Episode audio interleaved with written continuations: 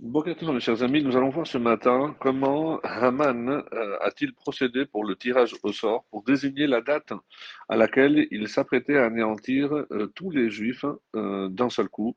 Et c'est le verset 7 du troisième chapitre qui nous dit ainsi.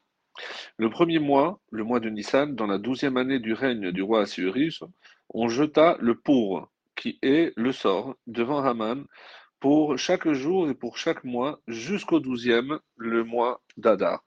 Alors, il savait, parce qu'il connaissait euh, les constellations, il savait les, mazalotes, les astres, il savait quelles étaient les influences, il connaissait parfaitement le calendrier juif et il savait qu'est-ce qui s'était déroulé à chaque mois. Et c'est pour ça qu'il voulait à tout prix donc que ce, soit, ce sort soit vraiment le fruit du hasard pour savoir si son entreprise allait, voir, allait être couronnée de succès ou pas. Donc, quand il a à cette époque, donc euh, Israël, qui était euh, victorieux de, de, de, de, ses ennemis, donc c'est pour ça que le mois de Nissan, il savait parfaitement qu'après tous les miracles que Dieu avait opérés pour le peuple juif, c'était pas un mois euh, favorable. Donc Haman ne l'ignorait pas, et c'est pour cette raison que pour lui, tout ce qui arrivait aux Juifs durant ce mois, c'était dû à une conjonction, on va dire, astrale favorable. Euh, sa volonté donc euh, qui euh, était de, de, détruire le peuple juif, il voulait au contraire voir quel était le mois qui était nocif au peuple juif. Et alors c'est pour ça que il a attendu le moment idéal où même le roi Ahasverosh serait dans, dans, des meilleures dispositions parce qu'il fallait évidemment qu'un tel décret ait l'accord et l'approbation du roi. Il ne pouvait évidemment pas, même en tant que second du roi, prendre des décisions sans euh, que le roi euh, ne l'entérine. Alors, quand il s'est dit que la puissance du roi Achashverosh était bien affermie et que euh, tout le monde avait maintenant vu la grandeur de, du royaume d'Achashverosh, il a dit que c'était euh, le moment idéal. Alors, il va faire appel aux dés. Et lorsque il a tiré les dés, il a, il a, jeté des dés et il a constaté avec satisfaction que le résultat que ça a donné, c'est le chiffre 1, 3 et 3. Alors il s'est dit, c'est magnifique, c'est comme mon ancêtre Agag, le Aleph, le Gimel et le Gimel. Et quand il a tourné le, le dé, il a vu que de l'autre côté, donc en face du 1, il y a le 6, et en face du 3, deux fois le chiffre 4, qui donne le mot David. Et il s'est réjoui parce qu'il s'est dit comme ça, c'est Agag qui est au-dessus il ne s'était pas rendu compte qu'au contraire, c'est les forces euh, de David qui pourraient faire euh, euh, échouer tous ses plans. Alors, mais le tirage qui va lui donner une satisfaction, c'était pour savoir donc le mois. Donc il a laissé tomber le, jour et il a ordonné à Shimshai, qui était un de ses fils, qui était le scribe, de tirer, au, tirer les dés devant, devant, son, devant lui, devant, euh, parce qu'il voulait être présent. Alors, évidemment, Kaman, il ne cherche pas à connaître le moment où les Juifs étaient le plus vulnérables. Pour lui, tant qu'il serait en exil, eh ben, c'était la preuve, et pour preuve, donc le temple n'avait pas été reconstruit.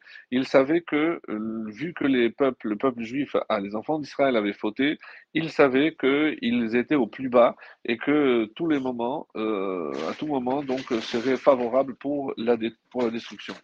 Au moment où il a procédé au tirage, on dit qu'il y a eu une batte-colle, une voix céleste qui est sortie, qui a dit au peuple juif Ne tremblez pas, peuple d'Israël, si vous faites teshuva, si vous repentez, eh ben, c'est contre lui que le sort se retournera et le mal qu'il veut vous faire retombera sur lui. En effet, il a vu dans les astres qu'il allait être élevé euh, donc, euh, à un très très haut niveau et évidemment, il n'a pas cherché à savoir qu'est-ce que cela veut dire. Nous, on connaît la fin et on savait qu'il s'agissait d'une potence de 50 coudées de hauteur.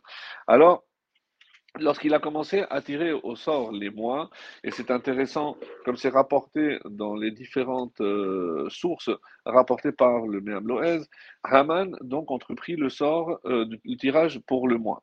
Nissan, évidemment à cause de Pessar, n'était pas favorable. Iyar, à cause de celui de Pessar Chéni, le, le, second Pessar, et du fait aussi que c'est le mois où euh, l'affliction commença à descendre sur Israël. Le mois de Sivan, c'est le, mois où a été donnée la Torah à Israël, et seul de tous les peuples euh, a accepté, comme on l'a vu. Tammuz, c'est le mois du mérite de la terre d'Israël, car c'est celui où Josué a pu vaincre les 31 rois, ce qui prouve que la chance, euh, en tout cas au début, avant la destruction du temple, eh ben, c'était la chance sourit aux Juifs à cette période. Et le mois de Av, ces deux mois, et avec euh, Tammuz, on sait qu'ils se présentèrent devant euh, Akadosh Baruch ils lui ont dit, nous avons eu déjà notre compte de malheur, on sait qu'il y a cinq désastres en Tammuz et cinq en Av, ils ont dit, ça suffit, on va pas rajouter un autre. Et c'est pour ça que Av ne fut pas désigné par le sort. Euh, ensuite, on a le mois de Elul, c'est le mois où Moshe est monté sur le Sinaï pour recevoir le deuxième table, donc, et c'est là où ils euh, se sont, ils ont fait des sur la faute du Vaudor. Donc, c'était pas favorable. Le 25 Elul, c'était la construction de la muraille de Yerushalayim, elle fut achevée. En Tishri, il y a le mérite du chauffard, bien sûr, de Sukkot et de Yom Kippourim. En mois de Cheshvan, c'est celui de la mort de Sarah, et il y a aussi le déluge qui a détruit le monde, sauf Noir. Donc, ce qui montre que c'est une période aussi où Dieu peut sauver ce, qu'il préfère. Le mois de Kislev, c'est l'inauguration du temple, évidemment, euh, c'est la fête de Hanouka, et le mois de Tevet, c'est Nabucodonosor qui s'est emparé de euh, la ville de Jérusalem, mais cela suffisait déjà comme malheur. En plus, euh, Kislev et Tevet, de Moshe avait remporté la victoire sur les rois de Sichon et de Og. Alors, en Shevat, tout Israël se réunit pour euh, traiter l'affaire de Pilegesh Bagiva, comme c'est rapporté dans le livre des juges au chapitre 19 et 20. Et le 15, on sait que c'est le nouvel an des arbres. Alors lorsque Haman finalement a vu que le sort avait désigné Hadar, il se réjouit parce qu'il s'est dit, eh ben, c'est très très bien, la preuve qu'il euh, savait que le 7 Hadar, le peuple juif euh, avait perdu le plus grand maître, Moshe Rabbeinu, et c'est pour ça qu'il s'est dit que euh, c'était certainement un mois favorable. Ce qui est assez étonnant, c'est qu'il ne connaissait pas la date de naissance, il ne savait pas que Moshe était aussi né le 7 Hadar, pour la simple et bonne raison que la mère l'avait caché et que ce n'est que trois mois plus tard que Bithia, la fille de Pharaon, l'a recueilli donc, il ne savait pas quelle était la date exacte de sa naissance. C'est pourquoi Haman était très satisfait et euh, c'est finalement cette date qui va être retenue. Alors, pourquoi euh, il a fixé le 13 et non pas le 7. On dit parce que le peuple d'Israël a pleuré Moshe pendant sept jours.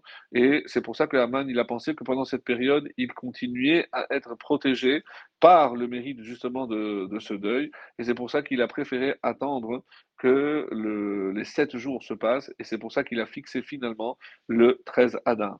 Évidemment, c'était presque un an après.